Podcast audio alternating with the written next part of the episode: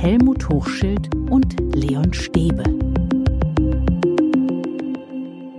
Jeden zweiten Dienstag gibt es eine neue Folge von Schule kann mehr. Wir sind's wieder. Helmut und Leon sagen Hallo. Hallo. Und wir sagen Hallo, liebe Eltern.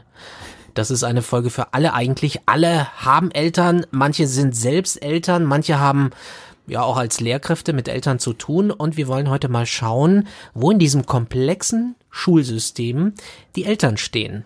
Dass sie eine wichtige Rolle haben, ist klar, dass sie engagiert sind, ist auch klar, aber Helmut, wo gibt's Eltern, die nerven?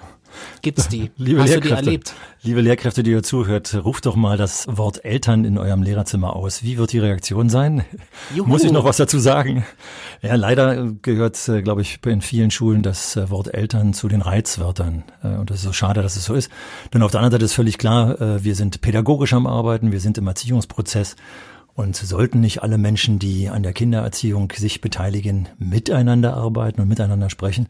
Und trotzdem zurück zu deiner Frage, wirken die Menschen, die über Kindererziehung miteinander sprechen, dann oftmals äh, nervig aufeinander? Jetzt mal Butter bei die Fische. Jetzt erzähl mal, komm, erzähl mal, was war so dein schrägstes, nervigstes Erlebnis mit Eltern?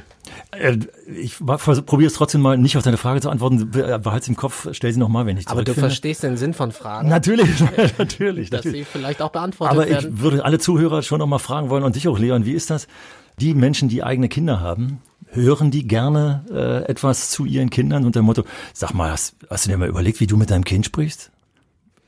Reaktion der gegenüber sitzenden Eltern. Bist du denn wahr? Ich erziehe mein Kind, wie ich das möchte. Also ich will damit auch sagen, dass das äh, Thema Kindererziehung ein ganz problematisches ist, wenn man miteinander dann auch noch über das gleiche Kind spricht. Und wenn Eltern dann auf ihr eigenes Kind von den Lehrkräften angesprochen wird, alleine schon ein totales Reizthema. Und umgekehrt ist es dann eben so, und jetzt komme ich auf deine, zu deiner Frage zurück, ist das nicht nervig? Wenn Eltern in die Schule kommen, wann kommen sie denn in die Schule? Also außerhalb der Elternabende, auf die wir später auch nochmal zu sprechen kommen.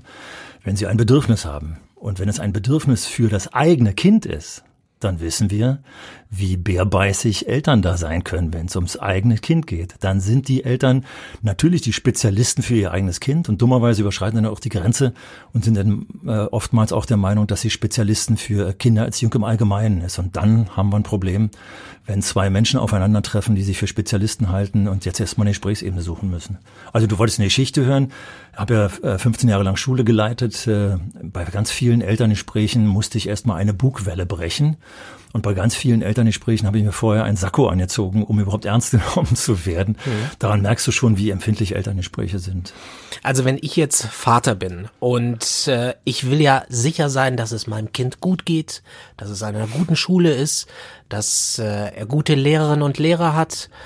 Und dann komme ich zu dir in die Sprechstunde und sage, ah ja, Hochschild, also da fehlt mir noch ein bisschen mehr der Zug oder was ist denn mit den Hausaufgaben und warum lernen die so wenig? Ne? Also es ist schon toll. Ist auch verständlich. äh, Wie du es eingeleitet hast, war ja schon mal, das ist natürlich mal, wir wollen alle das Beste für die, für die Kinder und vor allem für die eigenen Kinder. Aber genau da verlassen wir natürlich die Sachebene und verlieren den Blick für das Allgemeine. Dass die Lehrkraft, die da vorne steht, eben nicht nur für den Einzelnen zuständig ist, äh, also hier der egozentrische Blick oder der kindzentrische Blick des eigenen Kindes, sondern wir müssen ja alle im Blick haben. Und dann äh, sind die Blicke natürlich auf das eigene Kind immer sehr individuell. Und da wird dann oftmals vergessen, äh, dass gesellschaftlich das vielleicht gar nicht so gut ist, wenn man nur auf das einzelne Individuum guckt. Mein Kind hat mir zu Hause erzählt. Wir alle kennen die Vorurteile für Einzelkinder. Ne? Also dieser Einzelblick ist äh, zumindest ein problematisches. Ich will ja hier nicht das Stigma der Einzelkinder aufmachen. Ich bin Einzelkind. Alles klar, Leon, deswegen verstehen wir uns auch so gut. ich bin ja da ein sehr sozialer Mensch. Nee, aber äh, das ist eine, also es ist eine sehr empfindliche Geschichte. Schön ist, wenn du, wenn es, wenn die Gespräche so liefen, wie du es angedeutet hast, wenn die also mit einem Thema kommen. Also das Thema Hausaufgaben, da könnten wir jetzt lassen da Podcast Machen wir einen Podcast aus, Podcast-Thema machen. Da könnte ich eben sehr schön, sehr speziell drauf eingehen. Wir könnten speziell die Hausaufgaben des Kindes rausholen und können sie auf den Tisch legen. Wo ist denn das Problem? Können über das Problem sprechen. Äh, Wichtig ist da, dass dann immer die Menschen mit am Tisch sitzen, um die es wirklich geht. Also wenn ich als Schulleiter angesprochen bin, fehlte mir dann oftmals äh, der Klassenlehrer oder der Lehrer, um den, den es geht. Da muss ein zweites Gespräch dann nochmal stattfinden. Aber was geht nicht? Also, dass es zu abstrakt ist oder dass äh, Vorwürfe kommen, Beschuldigungen. Du hast vorhin gesagt, so da kam auch etwas Vielleicht auch unter der Gürtellinie? Ja, das sowieso. Ja, was geht nicht? Ähm, also was nicht geht, ist, ähm, wenn derjenige, der Gesprächspartner sofort erstmal der Lehrkraft, äh, die dem Gesprächspartner, dem Elternteil gegenüber sitzt, die Kompetenz abspricht. Also es gibt ja schon etliche, der Lehrer hat einen schlechten äh, Ruf in der Gesellschaft.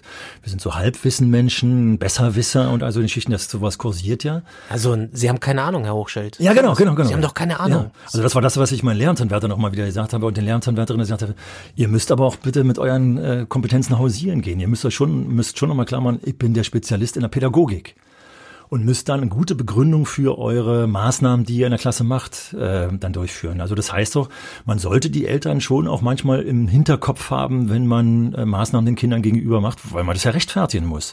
Und rechtfertigen heißt jetzt nicht, dass ich mal irgendwie nur eine Rechtfertigung rauszaubern muss, sondern ich muss es gut pädagogisch begründen können. Also gut geplanter Unterricht ist Voraussetzung für ein gutes Elterngespräch, weil ich dann nämlich auch den Eltern gut begründen kann, wann ich Hausaufgaben gebe und wann nicht zum Beispiel oder solche Geschichten. Da sind, müssen wir mit unseren Kompetenzen hausieren. Aber das ist das Problem, dass dass Eltern sich manchmal kompetenter empfinden. Und das ballt sich und knallt manchmal auch dann auf Elternabenden. Ich habe heute mit einer Mutter gesprochen, die hat mir gesagt, sie hasst Elternabende, weil sie viele Eltern erlebt, die dann so Ego-Shooter-mäßig drauf sind und sagen, also mein Kind sagt und das darf gar nicht sein und wir müssen so äh, an die Sache rangehen, also die sich da sehr ausmehren ja. und auch so einen gewissen Plan verfolgen und ähm, eigentlich diese gesamte Veranstaltung crashen letztlich. Gut, also schauen wir uns jetzt mal Elternabende genau an. Also zum einen kann ich nur die Empfehlung geben, wer mal Lust hat, in YouTube einzugeben, äh, Reinhard May Elternabende. Ein tolles Lied zu dem Thema, weil es genau zu dem passt, was du in deiner Frage schon mit hineinsteckst. Wer geht schon gerne zu Elternabenden? Warum gehen wir so ungern zu Elternabenden? Weil ähm, letztendlich sie genauso organisiert sind wie schlechter Unterricht, frontal. Also Reinhard May singt das zum Beispiel in seinem Lied, äh, dass es dann irgendwann genauso ausgeht. Einer spricht, äh, wie heißt das Sprichwort? Äh, wenn alles schläft und einer spricht, das nennt man Unterricht. Ist von Wilhelm Busch. Jetzt habe ich's. Sorry. Dann der Elternabend sieht dann genauso aus nach einer Weile. Vorne die Lehrkraft spricht und die Eltern, ganz viele hören dann nicht mehr zuschlafen ein und denken, oh, wie blöd ist das. Deswegen müssen Elternabende ganz anders organisiert werden. Warum wollen die Eltern, gehen die Eltern dahin, weil sie etwas über ihr Kind erfahren wollen? Dazu ist es in einem Klassenverband eher eine schwierige Kiste. Also tatsächlich habe das selber leider nie so richtig praktiziert, äh, aber habe andere Kollegen das praktizieren sehen, also Elternabend aufbrechen. Gruppentische, am besten noch was zu essen auf den Tisch von den Eltern mitgebracht, die kommen ins Gespräch untereinander. Und dann gehe ich an die äh, Tische und werde mir dann die Bedürfnisse von Kleingruppen anhören. Ich kann sie viel besser begegnen, diesen Bedürfnissen und kann denen viel besser entsprechen. Und es gibt eine Kommunikation zwischen den Eltern, ganz wichtig. Mhm. Und das Bedürfnis, dann über sein Einzelkind etwas zu hören, das sollte ich darüber befriedigen, dass ich die Elternsprechtage, die in der Regel zweimal im Jahr angeboten werde, äh, effektiv nutze. Und ich sage den Lehrkräften immer, und die Zuhörerinnen und Zuhörer, die Lehrkräfte sind, macht das. Bietet den Eltern auf den Elternabend rechtzeitig Telefonzeiten an. Einmal in der Woche, eine Stunde nachmittags möglichst, nicht vormittags zu Schulzeiten, da arbeiten nämlich die Eltern. Die Eltern müssen ernst, ein ernst genommenes Angebot kommen, bekommen.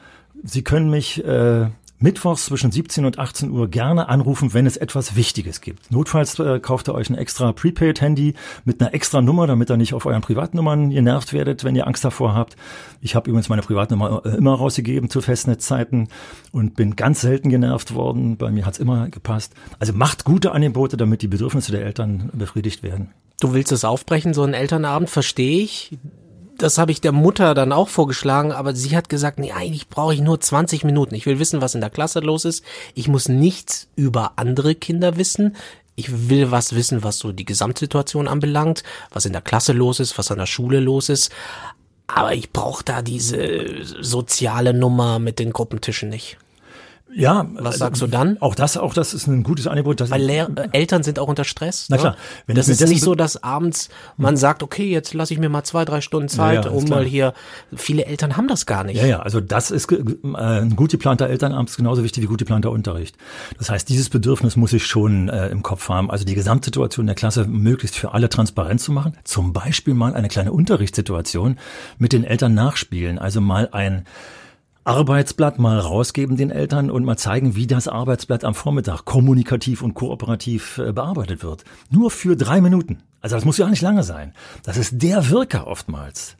Äh, wenn man dann noch, noch zwei Kollegen mit dabei hat, zwei Fachkollegen, die dann vielleicht noch so eine Schülerrolle übernehmen, das ist der Diskussionsanlass. Also du merkst, man muss, wenn der Elternabend knackig sein soll, man muss ihn gar nicht lang machen, man muss ihn aber kreativ machen.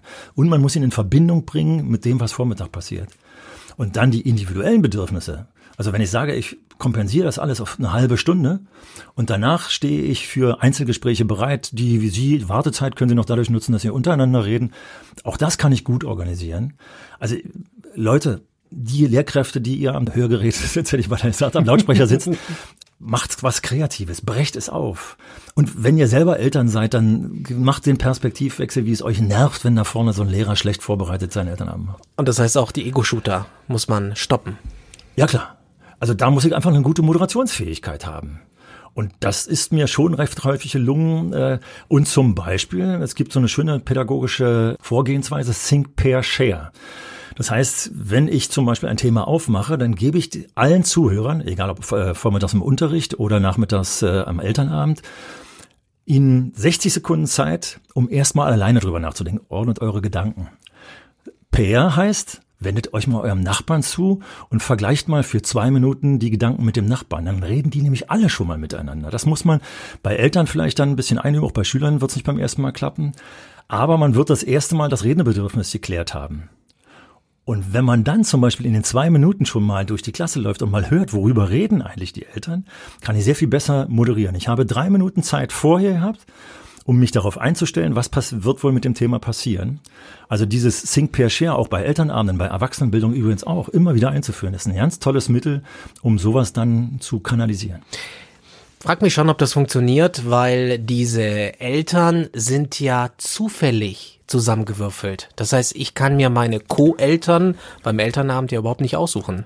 Da sind alle Schichten dabei, da sind alle Hintergründe dabei, da gibt's Patchwork-Eltern, da gibt's Alleinerziehende, die super traditionelle Familie, also so viele unterschiedliche Wahrnehmungen, Menschen. Das ist auch also ein soziales Experiment. Ja, das Blöde ist bei diesem sozialen Experiment, du hast natürlich völlig recht, dass wir aber inzwischen ja die sozialen Netzwerke haben, die ich, als ich 2006 die Schule verlassen hatte, so noch nicht hatte. Also wenn du dir bei Lehrkräften anhörst, was da bei WhatsApp-Elterngruppen so abgeht, dann hast du einen Begriff davon, wie schnell in unserer Gesellschaft unbekannte Leute, wenn sie sich an einem Thema aufhängen, schnell sich in Rage reden. Das heißt, umso mehr müssen Elternabende genutzt werden, um sie von der anonymen Basis der WhatsApp-Gruppen zum Beispiel wieder auf ein soziales Gefüge zu bringen. Ich habe ein Beispiel dafür. Hau rein. Ich habe ein Beispiel, das ist echt krass. Ähm, da war eine Mutter, hat mir erzählt, ähm, da ist Folgendes passiert. Äh, über Smartphones sprechen wir ja noch mal in einer anderen Podcast-Folge. Also, Kinder haben Smartphones auf dem Schulhof. Was passiert? Plötzlich taucht da irgendwie ein erotisches Video auf diesem Smartphone auf. Fällt auf, einem Elternpaar äh, und dann wurde ein Riesenfass aufgemacht über WhatsApp und es muss alles geklärt werden. Wie konnte das passieren? Und da war ziemlich viel Vorwurf dabei, da war ziemlich viel Panik, kann ich einerseits schon verstehen, andererseits war es im Ton schon etwas übertrieben. Also die Kinder haben selber ziemlich schnell gemerkt, was sie alles falsch gemacht haben. Äh, und man konnte es denen auch sehr gut begreiflich machen. Äh, aber äh, wie die Eltern sich gegenseitig da aufgeführt haben, also das war wie das jüngste Gericht. Ja. Deswegen ist der Elternabend für das Aufarbeiten eines solches Problems der völlig falsche Ort. Ich muss Gesprächssituationen äh, äh, schaffen, raus aus der großen Gruppe. Und das wollten die. Das ja. wollte diese Eltern, die das sozusagen aufgebracht haben. Ja. Die haben gesagt, wir müssen das auf dem Elternabend besprechen. Das gehört sofort auf dem Elternabend. Mhm. Obwohl es einen Vorfall klar auf dem Schulhof oder auf dem Schulgelände war. Aber ich finde, das muss man doch anders lösen. Ja, und deswegen müssen wir zum Beispiel, wir Lehrkräfte, und ich hoffe, dass Eltern, die keine Lehrkräfte sind, dies auch akzeptieren, die Spezialisten für die Situation in der Schule sind wir Lehrkräfte. Und wenn es so eine besondere Situation ist wie das, hier hört die Schulleitung mit ins Boot. Und vielleicht, wenn es sogar eine strafbare Handlung ist, die hier stattgefunden hat, also wir nehmen mal an, hier wäre ein Gewaltakt zum Beispiel äh, vervielfältigt worden, dann hört die Polizei mit an den Ort. Und dann muss das vorher abgeklärt werden. Es muss einen Vorlauf vor, eine, vor einem Elternabend geben. Und ich glaube, wenn man den Eltern klar macht, welcher Vorlauf hier stattfindet, sind sie erstmal beruhigt. Denn die Eltern wollen, dass hier etwas passiert. Das wollen sie wissen. Sie wollen Transparenz über die Vorgehensweise haben. Aber sie werden auch relativ schnell begreifen, dass die Spezialisten vor Ort in der Schule, die haben das Heft in der Hand. Und das darf ich mir nicht aus der Hand nehmen lassen. Ich darf also, muss versuchen als Lehrkraft, und da sind wir tatsächlich mit unserer Spontanität manchmal an der falschen Stelle, dass wir zu schnell den Forderungen der Eltern nachgehen. Wir müssen etwas tun, also nicht falsch verstanden, verstehen, so der Motto, wir tun ja nichts, äh, lass das, wir sitzen es mal aus. Nein, nein, nein, nein, nein. Wir müssen aber mit den richtigen Fakten hereingehen. Denn was in dieser Soße von 25 Eltern, die dann da sitzen und dann vielleicht noch zu zweit kommen, dann sitzen da vielleicht sogar 30, 40 Leute, in dieser Soße passiert, das ist nicht ganz schlimm, das, das kann eskalieren. Deswegen brauche ich eine Vorarbeit. Ich muss Fakten wissen. Ich muss mir ganz genau erstmal anschauen, wer hat das Ding abgeschickt, worum geht's hier, wer ist hier Opfer, wer ist hier Täter. Also nur um es mal klarzustellen, das war in Anführungszeichen relativ harmlos. Es war eine jugendliche Dummheit. Einfach. Aber du merkst ja gerade, Na, also, tolles Beispiel, wie in unserer äh, äh, zur Zeit der der äh, Medien, der IT-Medien, das schnell hochgebauscht wird äh, zu einem Skandal. Ja. Und deswegen muss ich auf die Sachebene runterführen. Anderes Thema, worüber wir auch reden müssen, ist, dass Eltern ja auch vielleicht ein falsches Bild von Schule haben, weil es rückwärtsgewandt ist, weil sie von der alten Zeit, von ihrer Schulzeit auf die Zeit heute und auf die Zeit morgen projizieren und vielleicht da auch mit einem völlig falschen Blick rangehen. Wie hast du das erlebt? Also, wenn man irgendwie aufgewachsen ist mit gewissen Themen, das muss ja so heute nicht sein. So nach dem Motto: Früher hatten viel, hatten wir viel mehr Hausaufgaben, Herr Hochschild. Genau. Früher habe ich das. Das hat gemacht. mir auch nicht geschadet. Das hat mir auch nicht geschadet. genau. Da war auch mal eine Schelle an der richtigen Stelle. Aber genau da ist das Problem und da verknüpfen wir äh, dann das heutige Thema mit dem, was wir in vielen Podcasts vorher, vorher schon angesprochen haben. Wir müssen die Schule gesellschaftsrelevanter machen. Das heißt, solange die Eltern sich abkoppeln von ihrer gesellschaftlichen, alltäglichen Realität, dann in die Schule kommen und sagen, ich komme hier in einen ganz anderen Lebensbereich, macht man Fehler.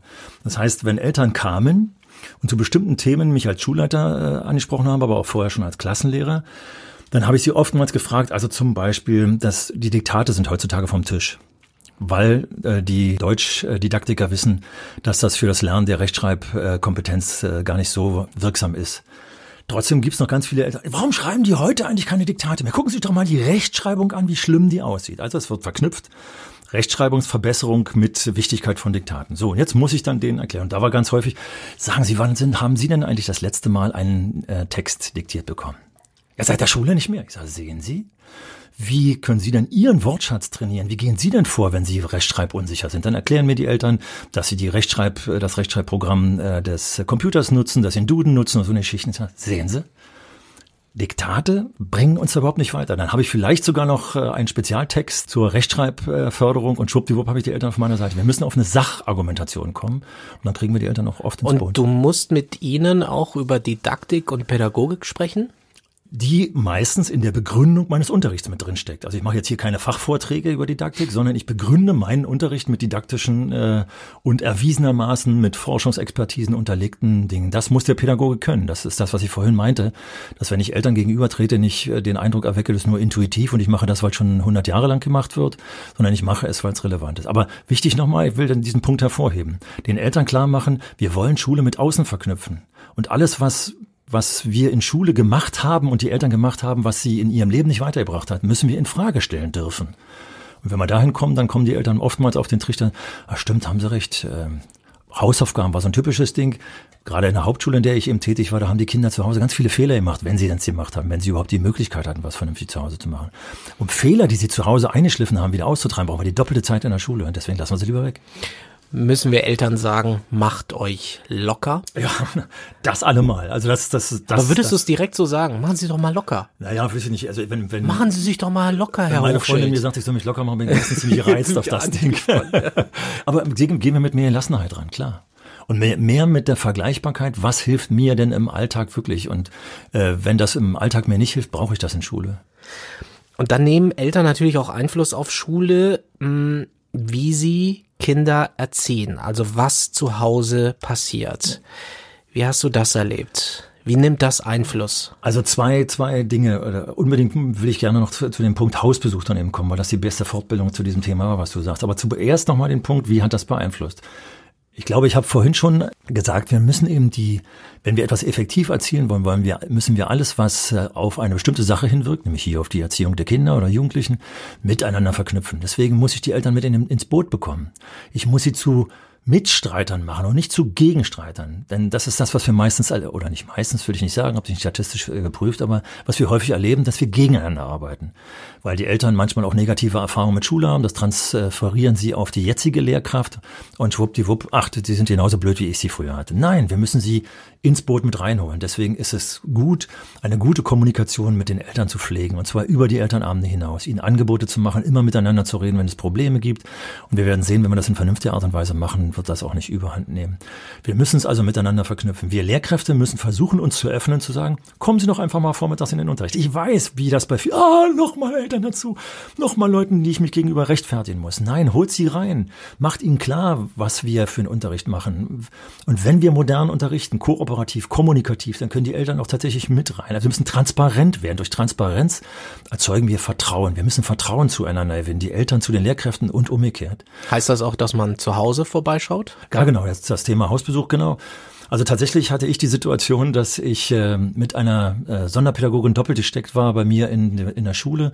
Ich als Schulleiter, sie als Sonderpädagogin. Wir waren der Meinung, wir sind die Kings, wir können auch schwierige äh, Schülerkarrieren stemmen und hatten uns äh, zu viele schwierige Schülerkarrieren in unsere Klasse geholt und haben dann irgendwann gesessen und gesagt, wie kriegen wir das wieder in den Griff? Unsere Klasse explodiert. Hier nach wenigen Wochen, siebte Klasse, hat man das mit die Grimme gesagt, Mensch, wir machen einen Elternabend Dazu muss man sagen, wir haben zu zweit in Teams äh, bei uns an der Schule unterrichtet äh, und wir hatten damals noch in den siebten und achten kleine Klassen mit 18 äh, Schülern. Also wir haben gesagt, wir machen Hausbesuche. Wir werden den Eltern in dem Elternabend klar machen. Erstens in die Einladung schreiben wir rein, wie dringend es ist, es ist, dass sie kommen, weil wir unbedingt mit ihnen zusammenarbeiten wollen. Das ist gutiert worden. Wir haben eine ganz tolle Beteiligung gehabt und haben den Eltern tatsächlich gesagt, wir haben eine schwierige Klassensituation, haben auch zugegeben, dass es nicht an den Kindern liegt, nicht immer alles abwälzen, Schuldzuschreibung, sondern auf die Gesamtsituation haben wir es abgewälzt und deswegen brauchen wir die Zusammenarbeit. Wir würden gerne in den nächsten Wochen zu Ihnen nach Hause kommen und Hausbesuche machen, um mit Ihnen zu Hause Ihre individuelle Problematik mit dem Kind äh, zu Hause zu besprechen. Ist es was anderes natürlich als zur Schule zu kommen, sondern Richtig, man kommt nach Hause wir haben, am Küchentisch. Das war übrigens, äh, wir haben ja viele Zuhörer, die vielleicht auch schon zu DDR-Zeiten sogar auch Lehrkraft waren. In der DDR war das üblich übrigens. Das äh, war dort Pflicht, das Hausbesuche. Mit welchem Hintergrund, Kontrolle und so eine Geschichte oh. ist eine andere Geschichte, aber es hat eben doch eine pädagogische Wirkung. Und tatsächlich haben wir das, die Kollegin und ich, in zwei Schülerjahrgängen jeweils durchgeführt. Also immer in den siebten Klassen sind wir nach Hause gegangen zu denen. Die beste Fortbildung meines Lebens, denn die Situation war die, dass die Eltern mit dem anzusprechenden Jugendlichen am Tisch saßen. Übrigens auch ein Ding bei Elternabenden. Wir sprechen über Menschen, die ja nicht da sind.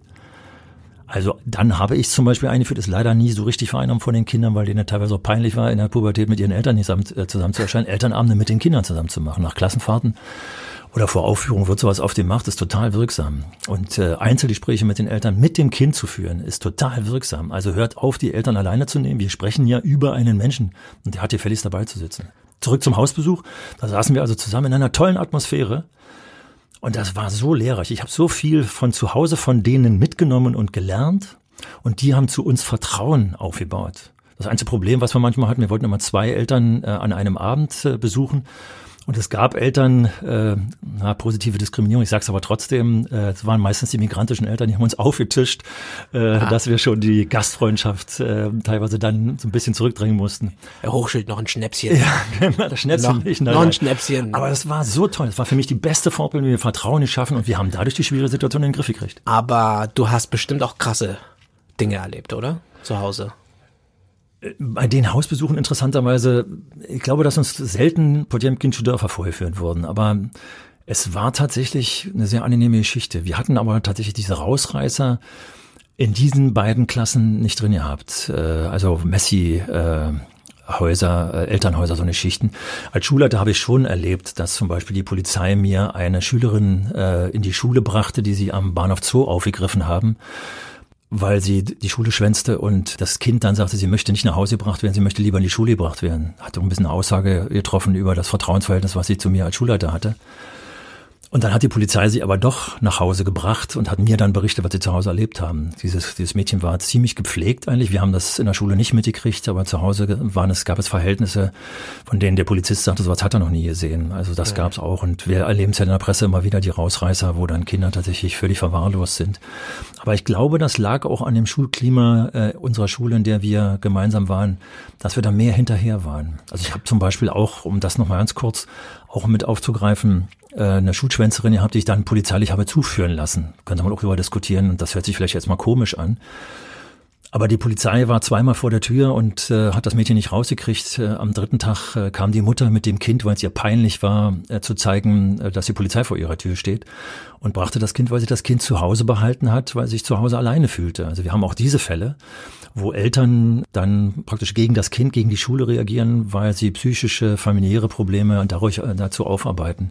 Oder ich habe auch Gespräche geführt, wo ich der Mutter empfohlen habe, lassen Sie die Schlösser austauschen und wenn Ihr Kind versucht, in die Türen einzutreten, holen Sie sofort die Polizei, klären Sie mit dem Jugendamt, dass die Situation unhaltbar ist. Also auch das kenne ich. Ja, ich glaube auch, dass das nicht so sichtbar ist. Also ja. wenn der Lehrer nach Hause kommt, wenn du ähm, nach Hause kommst, werden die alles tun, damit das halbwegs gut aussieht. Ob ein Elternhaus funktioniert oder nicht, letztendlich muss ich dann sagen, sehen. Hast du recht. Letztendlich muss ich dann sagen, dann heiligt der Zweck aber auch ein bisschen die Mittel. Du meinst, du kannst die Dinge befrieden? Aber um ehrlich zu sein, muss ich sagen, wenn ich dir die Geschichte erzähle und sie ist wahr, ich habe sie meinem Lehramtsanwärter noch immer erzählt und die könnte die Kollegin jetzt namentlich benennen, die kann man auch anrufen, wundere ich mich tatsächlich, dass wir diese Fälle in den beiden Situationen nicht hatten, aber es lag vielleicht auch an den kleinen Klassen, die wir hatten. Denn als Schulleiter habe ich sehr viel mehr Fälle erlebt, bei denen ich mich jetzt wundere, äh, dass wir das nicht hatten. Also jetzt lief der Film vom Systemsprenger. Äh, sowas hatten wir auch. Wir haben äh, Kinder in die Psychiatrie geschickt, weil sie unhaltbar waren und die Eltern auch machtlos waren. Die hat uns die Psychiatrie wieder zurückgeschickt, weil sie mit den Kindern nicht klarkamen. Und wir hatten dann in der Schule. Auch das gab es und gibt es weiterhin wenn das Elternhaus nicht so ganz funktioniert, diesen Fall gibt es. Ähm, es gibt Patchwork-Situationen, die sehr schwierig sind. Hast du das mal erlebt, dass zum Beispiel alleinerziehende ja. Partner bei dir irgendwie in der Elternsprechstunde waren? Ja, also das sind eben ganz blöde Situationen, wenn man dann mitkriegt, dass die Problemlage, die in den Elternhäusern stattfindet, dann sich auf äh, Schule und auf Erziehung des Kindes äh, überträgt. Also das habe ich schon häufig erlebt. Äh, und interessanterweise waren häufig die alleinerziehenden Mütter mit ihren Söhnen manchmal überfordert. Es gab auch die umgekehrten Konstellationen, aber die treten eben häufiger auf. Ist ja, glaube ich, gesellschaftlich nachvollziehbar. Wer erzieht in der Regel allein? Das sind die Mütter. Und dann habe ich dann in den Gesprächen, dann saßen die beiden vor mir, also der Jugendliche, der dann Probleme machte äh, in der Pubertät, machen ja viele Jugendliche Probleme und vielleicht auch überproportional die Alleinerzogenen. Und im Gespräch, wir dann immer näher kamen an das Problem und äh, dann irgendwann die Mutter austickte und sagte, ja, siehst du, genau wie dein Vater, da haben wir es wieder. Und dann dachte ich, oh Mensch, diese arme, dieser arme Sohn, der jetzt die Verletzungen, die in dieser Ehe zwischen den Ehepartnern stattgefunden hat, kriegt der ständig diese Verletzung ab. Und da haben wir in der Schule natürlich wenig Möglichkeiten, das aufzuarbeiten, außer, wieder ein Rückblick auf einen anderen Podcast, dass wir Lehrkräfte Beziehungen zu den Jugendlichen aufbauen und wir über diese Beziehung Vertrauen aufbauen und einiges versuchen zu kompensieren. Das heißt jetzt nicht, nicht falsch verstehen, wir müssen alles kompensieren, was zu Hause stattfindet, aber wir haben keine andere Wahl. Und wenn die Jugendlichen kapieren, dass, weil sie kein Vertrauensverhältnis zu Hause mehr haben, hier plötzlich eine Lehrkraft als Vertrauensverhältnis haben. Oder wir haben in den äh, integrierten Sekundarschulen sehr viele Schulsozialarbeiter, die auch davon äh, Geschichten erzählen können, wie Jugendliche aufblühen, wenn sie Vertrauensverhältnisse aufbauen. Ich will dazu gleich auch noch eine Story erzählen zum Vertrauensverhältnis. Wir haben Skifahrten bei uns, äh, jahrgangsübergreifende Skifahrten organisiert und ähm, die Kollegen, die mit waren, haben, hat ein Klassenlehrer gesagt, pass mal auf, ich habe den Jungen, den habe ich in der Klasse, mit dem komme ich überhaupt nicht klar, den müsst ihr mir fernhalten, sonst eskaliert es hier auf der Skifahrt. Und wir waren nur zwei Tage auf der Skifahrt, sitzen abends beim Armbrottisch mit allen Schülern zusammen, sagt der Kollege, ich kenne den Jungen nicht mehr wieder. Weil er aus dem heimischen Elternhaus raus war, war ja völlig anders. Also das, was sonst eben aufklaffte, äh, aufgrund der Konflikte aus dem Elternhaus, die er dann mit in die Schule trug, die waren dort plötzlich weg, weil er dem Elternhaus fern war. Also ihr siehst wieder, wie Elternarbeit mit großem Fingerspitzengefühl auch stattfinden muss, weil mit manchen, manchen Elternhäusern kann man eben doch nicht zusammenarbeiten. Ich glaube, das wissen viele Eltern gar nicht, wie sehr sie Konflikte zu Hause auch damit in die Schule tragen. Ja klar. Also das werden auch viele Lehrkräfte, die äh, am, am Lautsprecher sitzen, äh, merken und wissen, äh, dass äh, wenn wir dann die Eltern kennenlernen, dann oftmals sagen, aha, dann wissen wir, wo es herkommt. Mehr Vertrauen brauchen wir. Schulen sollte man mehr zutrauen. Aber wie, wenn man zum Beispiel in den Medien liest, wie schwierig das ist, welcher Mangel an Schulen herrscht. Also ich glaube, dass viele Eltern auch so ein bisschen gestresst sind von, von der Sicht auf Schule. Wie sie zum Beispiel in den Medien passiert, na, Pisa, Ja, ja, genau. Kinder sind schlecht und ich muss mein Kind aber jetzt irgendwie durchbringen. Mir hat eine Mutter erzählt, dass sie völlig verzweifelt ist, weil sie so taktisch denkt, ne? soll das Kind auf ein strammes Gymnasium oder vielleicht doch eher auf eine durchmischte Schule und das lässt sie schlaflos. Sie überlegt, soll, soll sie es so machen oder so. Also auch das System bringt Eltern unter Druck und setzt sie unter Stress. Ja, und da kommt natürlich wieder das Wort, aber das ist schwer, wenn es ums eigene Kind geht, ist mir völlig klar, aber das Wort Gelassenheit mit rein. Wir müssen einfach gelassener damit umgehen. Wir müssen die Dramatik rausnehmen aus der ganzen Geschichte. Und vielleicht schaffen wir das dadurch, ich habe das, glaube ich, jetzt auch schon ein paar Mal angesprochen im Podcast, wenn ich mich mit Leuten umgebe, also zum Beispiel mit Leuten wie dir, Journalisten, und höre, dass ich aus dem Bereich Schule komme, höre ich ganz oft, mit welchen Misserfolgskarrieren die in der Schule ausgestattet sind und was sie heute trotzdem für tolle Journalisten, für tolle Menschen äh, sind. Das heißt also, die Wirksamkeit von Schule wird manchmal überschätzt. Und deswegen lasst uns doch, schickt eure Kinder in die normale Schule, wo es hinpasst, wo sie soziale äh, Netzwerke sofort mitnehmen, also der Übergang Grundschule, weiterführende Schule. Lasst eure Kinder dahin gehen, wo die meisten hingehen. Das heißt jetzt nicht, dass ich ein gymnasial empfohlenes Kind auf den ISS schicken soll, nicht missverstehen. Es soll schon entsprechend den Kompetenzen geschickt werden. Aber hört auf, nach diesen besonderen Profilen zu schauen. Die haben für das Leben nachher gar nicht die Auswirkung, die ihr euch erhofft. Also bleibt da gelassener, geht den normalen Weg, weil die echten Wege, die wirksamen Wege, die werden doch erst nach der Schule äh, beschritten. Geht doch in euch selbst und sagt, wo habt ihr das meiste für das Leben? Ihr lernt doch nicht in der Schule, sondern danach. Was nicht heißt, dass die Schule nichts ausmacht. Ihr sollt jetzt auch nicht völlig ohne äh, den Interessen mit, mitgehen mit der Schule, aber bleibt gelassen.